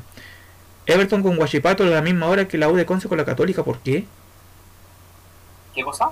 Everton con Guachipato. No, no, claro. Con Guachipato, la U de Conce con Católica. A la misma hora, ¿por qué? Lo que, porque no Guachipato no no pelea nada. No pelea nada. Y Everton tampoco. No pelea nada. Y Everton tampoco pelea nada. Entonces es, un horario, digamos, que no. Es que. No afecta mayormente. A menos que. espera, a menos que. Porque estoy viendo la ponderada. La U de Conce tiene 1.071. Ya, pongámosle 1071. Ya. Pero Everton tiene 1209. Entonces, un triunfo de Everton, perdón, un triunfo de la U de Conce, yo no sé qué tanto acerca a qué tanto se acerca a Everton o, o, si pasa a Everton y por eso lo pueden hacer jugar en simultáneo. Mm, puede ser ah, pero porque, me llama la atención perdón que eh, no se hable eh, como una como algo que el partido se tiene que jugar con la U de Conce la promoción significa que si la U de Conce gana puede dejar a Curicó, a Serena, a la Chile y a Everton. Los puede dejar comprometidos. Es que si fuese por ese lado, hubiesen dejado los partidos de la U de Conce y la, eh, la, U de Conce, bueno, o sea, el de Everton con, con Guachipato era imposible dejarlo para el sábado, pero el de la U de Conce con la Católica igual lo pudiste haber tirado para el sábado a las seis y media. Es que yo creo que Everton, yo creo que, perdón, la U de Conce tiene chances de salvarse de la promoción. Ya, pero no, no, ya, pero es que por lo mismo, o sea, si fuese por eso, lo que está más cerca de que le de, de poder alcanzar la U de Conce es justamente Curicó y la U de Chile. ¿Y la Serena? Es que la Serena igual tiene por ahí, es que la Serena de empatar eh, ya te, te, va a sumar un puntaje de que la U de Conce no le va a alcanzar, o sea, no le va a servir a alcanzarlo por un empate. Pero a ver, yo, yo yo creo que en ese sentido, el partido de, bueno, de, Calera con Curicó y la U con Antofagasta se debe a la tabla ponderada. Porque entre Curicó y la U, bueno, la U tampoco está, está, salvada, digamos. Exactamente. No, es que por lo mismo, o sea, si eso es así, la U de Conce con la Católica tendrían que haber jugado el sábado a las seis y media, no el domingo a las diez y media. A eso voy. Porque se supone que Curicó y la U van a estar pendientes iban a estar pendientes o atentos a saber cómo te iba a jugar la U de Conce ante la Católica. Ya, pero por otro lado tenemos que la U de Conce jugó hoy día. No lo podéis tirar a jugar el sábado si está allá afuera. Ah, diré que jugó hoy día, puta, legal, Entonces no lo podéis no lo podéis tirar a matar. Y aparte la Católica da lo mismo que haya jugado ayer. La Católica terminó de jugar a las once y media de la noche, casi un cuarto para las doce. Entonces tampoco te da como los, plazos. Yo creo que es por eso que lo están haciendo jugar, incluso por eso el horario. Cobresal, pues, ¿Cobresal te jugó cuándo? ¿Ayer? ¿Cobresal? ¿Ah? Jugó el día. Hoy. Ah, con Colo Colo legal. Ya, ya. ya.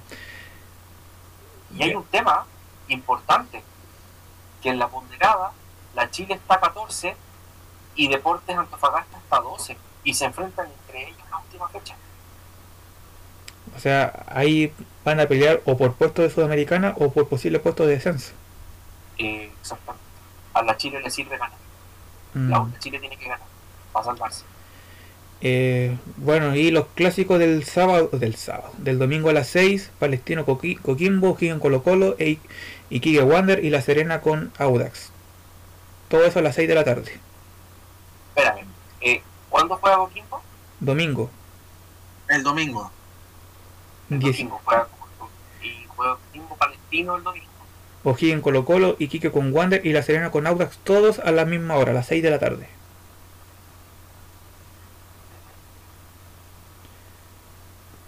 Entonces ahí lo más seguro es que te va, te va a colocar uno en, la señal premium, otro en el básico, otro en el HD y algunos otros partidos te lo va a transmitir Televisión. Es complejo porque es difícil hacerlo jugar el domingo cuando recién terminando, terminaste un jueves a las 9 de la noche. Es complejo, pero sí, es complejo, pero eh, no sería la primera vez que le hagan esto a Coquimbo o a Palestino. No, pero no, no pensemos en un solo equipo, pensemos en, general, porque todos se están jugando algo. Por eso. ¿Se están jugando el descenso o se están jugando la clasificación a un torneo internacional? Es que aquí lo, lo, aquí lo que hubiese sido digno, entre comillas, es que todos estos partidos te lo pusieran para el lunes, a la misma hora. Eso mismo iba a decir Pero, pero, lo, pero lo inteligente te ponen el partido más irrevelante el lunes a las diez y media, conversar con la española. Mira, eh, yo creo que más es como un resultado de la, del, del nivel del fútbol chileno, un partido intrascendente. Lo pone a eso de la a eso de las diez y media. ¿Y cómo se llama? Ustedes se acuerdan. Disculpa, ¿y ustedes se acuerdan que en el programa pasado estuvimos hablando cómo se le ocurre colocar un partido de Corresal con Guachipato a prácticamente a terminar cerca de la medianoche y ahora te lo ponen a las 10 y media de la mañana? O sea, eh, ¿quién, eh, ¿quién hay es el inteligente que, está, que te programa partido? O sea... Hay una, hay una gerencia de, hay un gerente de competiciones ahí eh, y no sé, está Ah, o anda medio somnoliento, por decirlo menos. Anda medio tonto por el calor. No, pero, no, pero que la cagó. O, sea, ya lo último que me hubiesen dicho es que te jueguen los dos a la Pues le faltó poquito para que te hubiesen puesto el partido a las 8 de la mañana, no. Uy, pero ¿se imaginarían una, un, eh, un, la última fecha siendo, la, siendo todos los equipos definiendo todas las fechas definiéndose en un, en un solo horario. No, ya sé. no, y es raro, o sea, yo digo, perfecto. ¿Estáis jugando con público? No, ya. Punto a favor. Eh, ¿Le dais descanso a los jugadores para que puedan viajar, preparar, porque ni siquiera van a tener tiempo para entrenar? Eso es lo otro. Ya, entonces déjalo para el lunes. Pero los tiráis todos o sea, eh, imagínate, Serena jugó ayer, Serena ya está en la cuarta región. El Audax eh, jugaba eh, hoy día. hoy día. O sea, va a tener que viajar mañana, durante la jornada de no sé si en la mañana, en la tarde, no sé. O sea, recién Audax va a estar en la cuarta región el día sábado en el mejor de los casos. Y, juega el domingo. Coquimbo termina de jugar hoy día y tiene que viaja a, a, Santiago. Palestino va a tener que viajar mañana. Digamos, desde eh, después del partido con Chipato. O sea, o sea, al final, para todos está siendo desigual. Con algunos se ensayaron más, ya, sí, pero, o sea, eh, ¿cómo no piensan? O sea, están de vacaciones, eh, tendrán al portero programando la fecha, qué sé yo. Al guardia de la galita ahí del NFP lo tienen programando los partidos, ¿qué onda? y, esto se da todo en el, contacto de que ya te termina, bueno, quieren terminar lo más pronto posible esto, pensando de que van a tener tiempo de descanso, pero los que van a jugar fases de pre-libertadores, que en este caso, si hubiese terminado ahora la española y palestino, creo que los primeros partidos te los juegan ahora a fines de febrero, o sea, descanso van a tener cuánto, tres, cuatro días. No, eh, va a tener eh, más o menos un mes. Para la fase previa de Libertadores no la fase de grupo. Ah, con suerte dos o tres semanas. No, no más que eso. Claro, entonces igual ya son dos o tres semanas, pero eh, pero te vienen con una mochila de cuántos, tres meses, cuatro meses jugando prácticamente de forma seguida. Si llegan a, si llegan en buen estado, eh, si llegan en buenas condiciones va a ser un milagro, pero eh, aquí querían hacerla rápida para terminar luego este torneo. En algo quizá tengan razón, pero la forma de ejecutarlos fue súper mal hecha. Lo que pasa es que hay improvisación, porque nunca se imaginaron, digamos, de que dos equipos, digamos, a nivel nacional iban a estar compitiendo, digamos, en instancias, en cuartos de final y semifinales de torneos de Sudamericana. Entonces se les vino todo encima, no supieron qué hacer tenían fechas por si Coquimbo pasaba a la final, o como si Coquimbo no pasaba a la final, o sea, eh, la programación en sí e, era mala.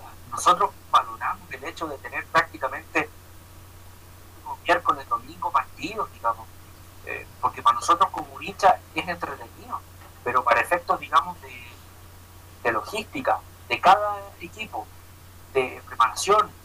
Eh, es, es, es, extenuante, o sea, de verdad que no, no cabe en la cabeza. Ahora, y ahora se te viene otro torneo largo que podéis sufrir las mismas consecuencias. Ahora por lo menos agradezcamos, entre comillas, porque supuestamente la primera Copa Chile que quieren hacer la van a hacer ahora en marzo, pero agradezcamos que entre comillas el inicio del torneo va a ser a, fines de a fines de marzo. Porque si se ponen todas las... Si, y menos mal que pensaron eso, porque yo, yo te aseguro que si esto no, no lo hubiesen pensado de esta forma, te hubiesen dicho, a ver ya, hagamos una Copa Chile a principios de marzo y el torneo la segunda semana. Lo hubieran hecho así, cara de palo, pero como que se pegan al callo. No, no, no, pero estos equipos tienen que descansar un poquito, ya. Dejemos que un poco descansen hasta fines de marzo y así, y comienzan todo a la par. Agradezcamos que le dieron algunos más días de descanso para poder quizás tener un poco más de regularidad. Porque en el sistema que ellos querían pensar, iba a terminar este torneo y a principios de marzo te iba a, a jugar de nuevo todo como se estaba jugando actualmente y ahí sí que el cansancio iba a ser fatal. Ah, y lo otro, eh, esto, en, esto en Europa no pasa, claro, pero es que en, en Europa la distancia no son como la distancia que hay en Chile. O sea, tú en Europa podés viajar de Londres, no sé, a Madrid en una hora. Aquí, con suerte, en una hora podéis viajar de Coquimbo a. ¿En una hora? 40 minutos. En avión, ah, claro, sí, en, avión. Claro, en avión. Entonces, entonces, esa lógica de querer jugar miércoles y domingo, déjenselo a, a confederaciones que tengan cercanía. Aquí en Chile eso no se puede hacer.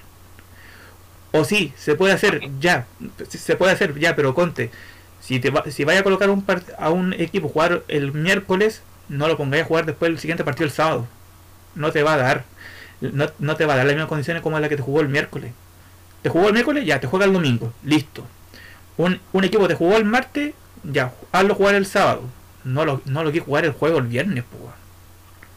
Eso le faltó a esta dirigencia, pensar bien lo horario, pensar bien la sincronización, pensar bien la organización.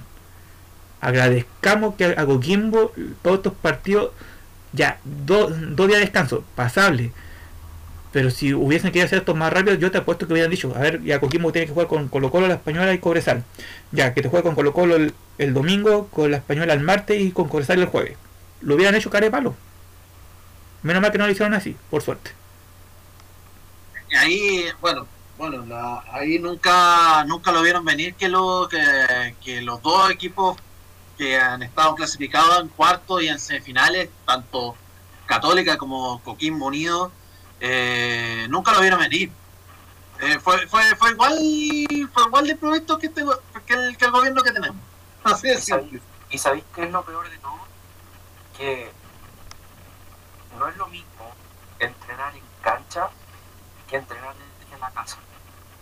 No, pues... Entonces, por ejemplo, entonces estos genios, digamos, no, pues si da lo mismo, pues si están entrenando en casa. Oye, no es lo mismo tener que hacer un circuito en una cancha, en un espacio reducido, en hacer tenis fútbol, en hacer, digamos, eh, ejercicios de velocidad, ejercicios de fuerza, eh, eh, sincronizaciones en una cancha y en tu casa. O sea, o sea, bueno, sí, en tu casa tenías espacio reducido, sí, porque no tenías ni dónde moverte. Pero no es lo mismo. Pero, pero no es lo mismo. No es lo mismo. Y estos genios no lo pensaron así.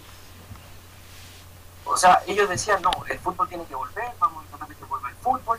Eh, el fútbol, por otro lado, la hinchada, digamos, el, el, el, fanático decía, oye, yo estoy pagando un canal, digamos, para que me den partidos del Mundial, eh, del 20. Así como que...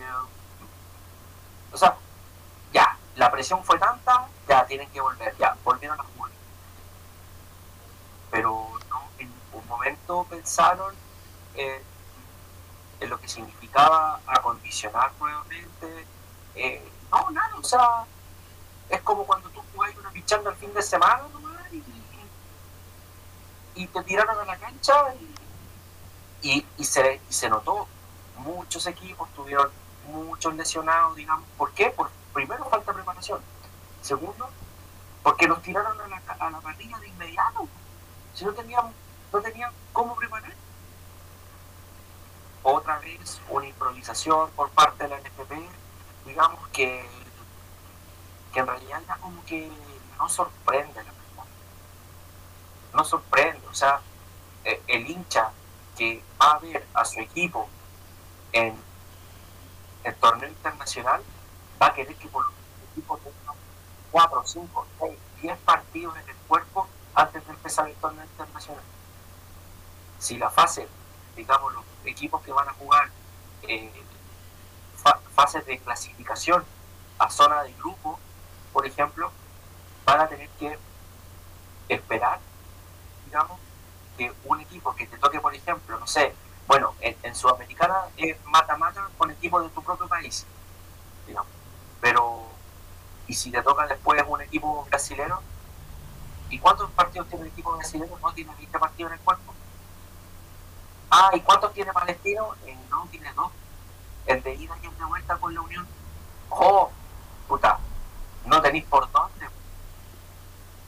Entonces, esa, ese nivel de improvisación, ese nivel de ineficacia, de ineptitud, digamos, es lo que hoy día nos tiene donde estamos. Lamentablemente estamos sumidos en una en una mediocridad en una mediocridad bastante grande donde mm, lamentablemente no hay voluntad para poder mejorarla. Y eso es eh, y eso es más eh, es una realidad bastante pesimista por decirlo menos. Con que, con que haya un par de dirigentes para que, te digan que, van a hacer algún eh, que quieren hacer algunos cambios estructurales pero si, si no tienen los votos mayoritarios no no hay no hay no hay proyecto que, que, vaya o sea eh, es, eh, es tanto el, el desorden desidia eh, eh, poca voluntad y poca vergüenza, por decirlo menos, eh, que al final termina siendo una, termina siendo parte del problema, o mejor dicho, termina siendo el problema. y, lo que lo que lo que va, lo que y lo que va resultando es que lamentablemente vamos a tener una, otra institución que, va a ser desacreditada por completo. Bueno, ya, ya se desacreditó varias, eh, varias instituciones y va a terminar siendo una de aquellas, una, de aquellas que va a ser desacreditada por la gente, pero, pero ¿qué hay que hacer al respecto? Es el tema. Y, ese, y eso es lo que el hincha no, no aguanta en, esta, en, esta situación. Que haya desigualdad. Si ya no aguantamos la desigualdad de lo que hay en, el, en, en un tema país, acá se está traspasando de, de, igual forma. Y es tanta. Y eso, perdón, es y eso ya es intolerable. Y, es tanta la, ineptitud que te vendieron, en el caso, yo sé que no están pauta, pero en el caso de, del técnico de la selección, te vendieron un Klinsmann te vendieron un Peckerman, te vendieron un Crespo, un Bangal, un Bangal, un Almeida, que era, estaba listo, te vendieron a un Benachese, te vendieron a un Rafa Benítez te traen a un Martín Lazarte. O sea, no quiero ser despectivo, pero lo que Brutona el primer hueón que dijo que sí es el hueón que un día va a dirigir la selección chilena. De todas formas, yo no tenía ganas de ir a Qatar, porque en realidad bueno, era muy lejos y era caro. Eh, pero, o sea, ese nivel de improvisación trae a un tipo de Europa, digamos, eh, entre comillas de renombre, no que estamos buscando aquí, que estamos buscando allá, que estamos esperando, y traen a Martín Lazar. No sé cuál será su manejo de camarín, no sé si vendrá con su estilo europeo 3.0, no viene a dirigir en un año Yo el logro más grande que recuerdo es una Supercopa con la Universidad de Chile y un título con la U. Y creo que sería lo único que tiene. Y ese es el técnico de la selección chilena, que tiene prácticamente un poquito, yo si no tiene 40 días, tiene un poco menos de 40 días para preparar dos partidos clasificatorios. Uno con Paraguay, de Berizzo, que ya prácticamente tiene aceitado, y Bolivia. Que más encima tenés que ir a jugar a Bolivia. A Ecuador. Eh, perdón, a Ecuador. Y peor, tenés que ir a Ecuador donde físicamente te vuelan la eh, Y, y viene de una goleada a Colombia. y viene más, para más remate, viene una goleada a Colombia. Y te presentan a Martín Lazarte. Ojalá me tape la boca. Ojalá que logre, puta, no sé, que te saque, que, te- que te clasifique rajuñando, pero que te clasifique. Y que me tape la boca. Y si Chile saca 4 de 6 en, la- en estas dos fechas, soy el primer weón en reconocer que me equivoqué. Pero de verdad que no me. La, la digamos, la, la ineficiencia, la inoperatividad, eh, de verdad que se superan cada día más, si eso es lo peor de todo. Te prometen, te prometen, y te traen, es como lo que vi por AliExpress, lo que realmente te llegó. No. Ojalá que, que en algún momento dejen de pensar en ellos y piensen en el bien del fútbol chileno. Porque mataron a, mataron a Católica, mataron a Coquimbo. Sobre todo a Coquimbo. Porque fue el que menos opciones tuvo para poder descansar. Y que este tipo de situaciones les sirva para el próximo torneo y para los equipos que estén en competiciones sudamericanas. Porque están representando al país. Y lo que haga un equipo chileno a nivel internacional es vitrina para la misma federación. Y de eso no se han dado cuenta. Bueno, ahí quedan las eh, quedan las cosas eh, entredicho. Eh, precisamente eh, la misma Federación de Fútbol, la misma ANFP, eh, debiese tomar, eh, de- debiese ya estar planificando lo que es para el para este torneo, para el 2021 y que y que y que no tengamos que sufrir eh, algunas modificaciones de, de, de aquello. Bueno, si, si hay modificaciones que al menos sean con algún avance de un equipo chileno en un torneo internacional, llámese Libertadores, Sudamericana, quien esté, quienes estén participando, porque, es, porque ese es el premio que se logró, no debiese ser un castigo, y, en y hay que ser conciso en aquello, por, eh, por el puesto que estuviste en la tabla de posiciones, debiese ser un, eh, galardonado con un torneo internacional, no castigándolo con más con eh, o con más partidos o con o con, con más partidos apresurados de, esa de esa de esa fecha tope de 72 horas. ¿Quién, quién, ¿A quién le beneficia eso? Sobre todo en, una- en, un, en un país donde es una larga y angosta faja de tierra. Imagínense, imagínense.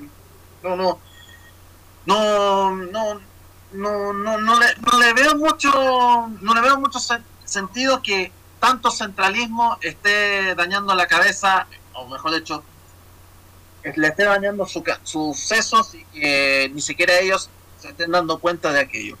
Bueno, vayamos por un programa del día de hoy. Eh, algunos, unos últimos comentarios para, para cerrar esta jornada con Inesio Campos. Solamente decirte que, eh, bueno, eh, la fe intacta en que Coquimbo puede hacer el milagro el domingo. Ya sabemos de que va, la van a pegar toda. Eh, como dijo Kike, sería una pésima idea de perder una plaza no lo digo por ser de Coquimbo específicamente, pero Coquimbo tiene un estadio, al igual que Serena, de que fueron remodelados hace últimamente y da gusto ver el partido en ese estadio. Obviemos lo de la cancha, por lo menos el, día de hoy se vio un poquito mejor que en el partido ante Cobresal, así que eso por lo menos un punto positivo. Y mm, eh, la, la, mayor suerte para Coquimbo, igual para la Serena que no pase tan, tan asustado el partido ante Audax. Y bueno, Colo Colo se va a salvar, así que entre Coquimbo y entre Coquimbo y Lado de Conce están posiblemente los los no descendidos y esperemos que Coquimbo no sea uno de ellos y que se pueda pelear ese partido de definición la, próxima semana.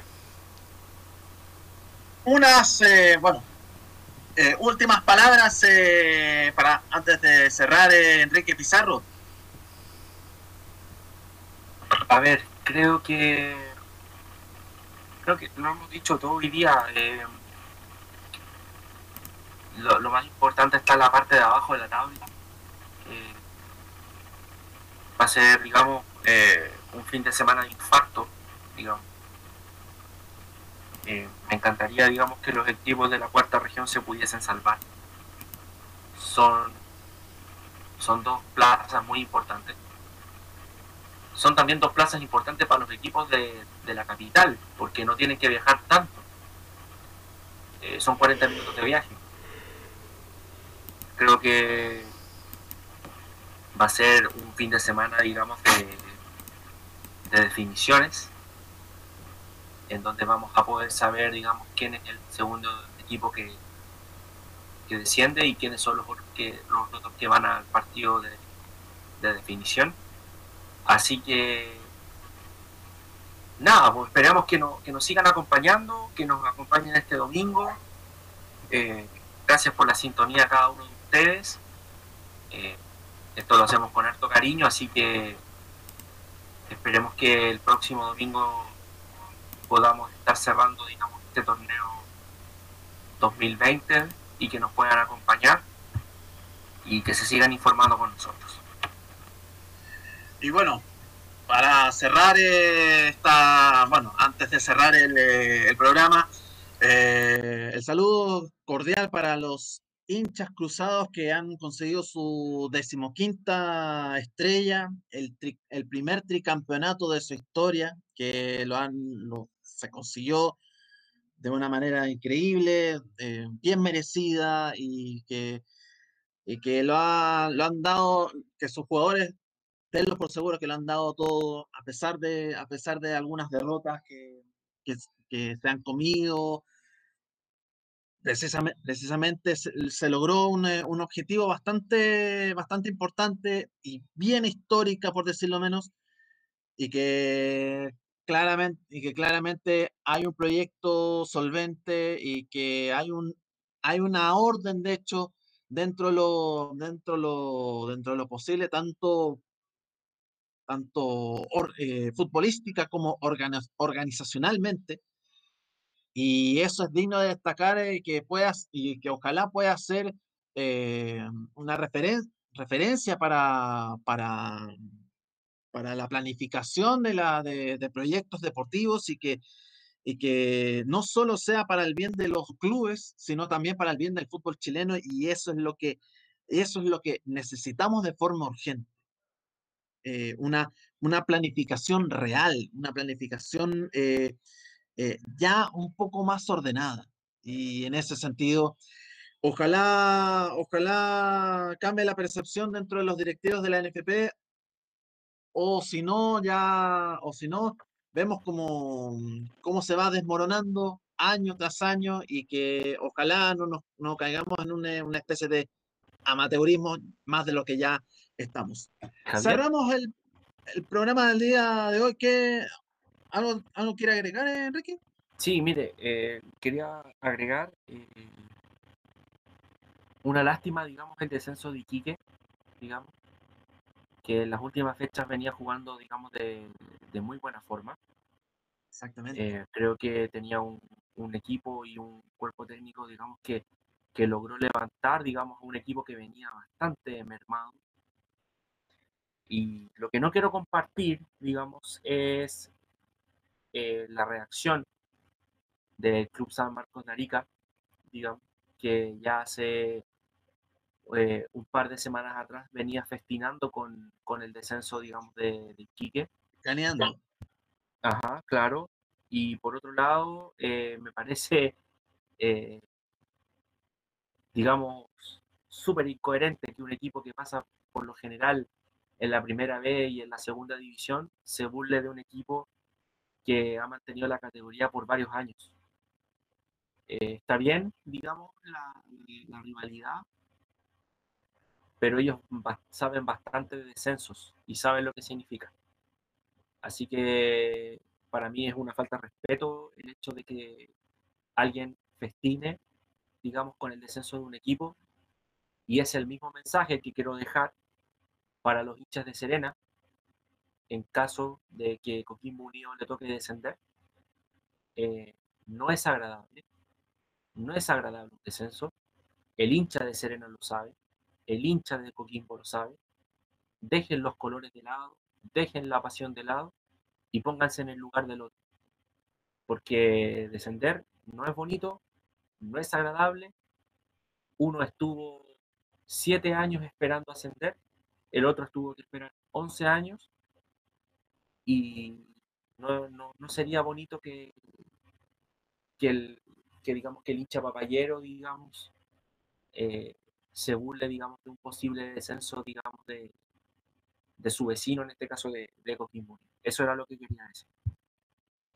Y menos ahora que estamos en, eh, bueno, en plena, que, que, la pandemia continúa, que lo, las cifras de, de COVID-19 han aumentado enormemente. Y si me pregunta a qué viene el cuento con, eh, con todo aquello, es, eh, es un, un, hermoso ejercicio de que, es un, un, hermoso ejercicio de empatía, por decirlo menos. Eh, que que también es un, eh, que es un ejercicio que no se da mucho en, lo, en los hinchas del fútbol. Eh, eh, es bien bestial, por decirlo menos. Y que ojalá, ojalá, pues, ojalá no, no se estén dando porque creo que no estamos, no estamos en una en una etapa muy no, no hay no hay una, no hay ni siquiera un mínimo espacio para poder burlarse del otro porque ya están los tiempos complicados, eh, tenemos que lidiar con, eh, con, eh, con, aglomeraciones, con cuarentenas, con, con medidas piñuflas, por decirlo menos. y está, está, está, muy tenso, está, no, están, no están los ambientes muy, muy, muy alegres como para andar picaneándole, picaneando básicamente a, al, al, al rival, y que precisamente en una de esas en una de esas puede quedar la, puede quedar la cagada. En, en ese que, se acuer que, se acuerden, el... que se acuerden que hace un poquito más de un año ambas barras estaban abrazadas luchando por un mismo objetivo. Que se acuerden de eso si es que Coquimbo, digamos, en algún momento llega a descender. En vez de burlarse, que se acuerden de esos abrazos, que se acuerden de unir esos colores, que fue tan bonito, que se vio con los tres grandes, que se vio con Coquimbo y La Serena y otros equipos más. Entonces, no seamos poco empáticos, miremos al de al lado, que obviamente no lo va a estar pasando bien, no lo está pasando bien, y en vez de burlarnos, bueno, a tirarlo para arriba nomás, porque esperemos que en caso de que descienda, vuelvan lo más pronto posible. Con estas últimas eh, palabras finalizamos el eh, podcast del programa del día de hoy en este podcast llamado Desde la Banca. Muchísimas gracias por eh, sintonizarnos con nosotros. Nos vemos en una nueva jornada. Será hasta la próxima.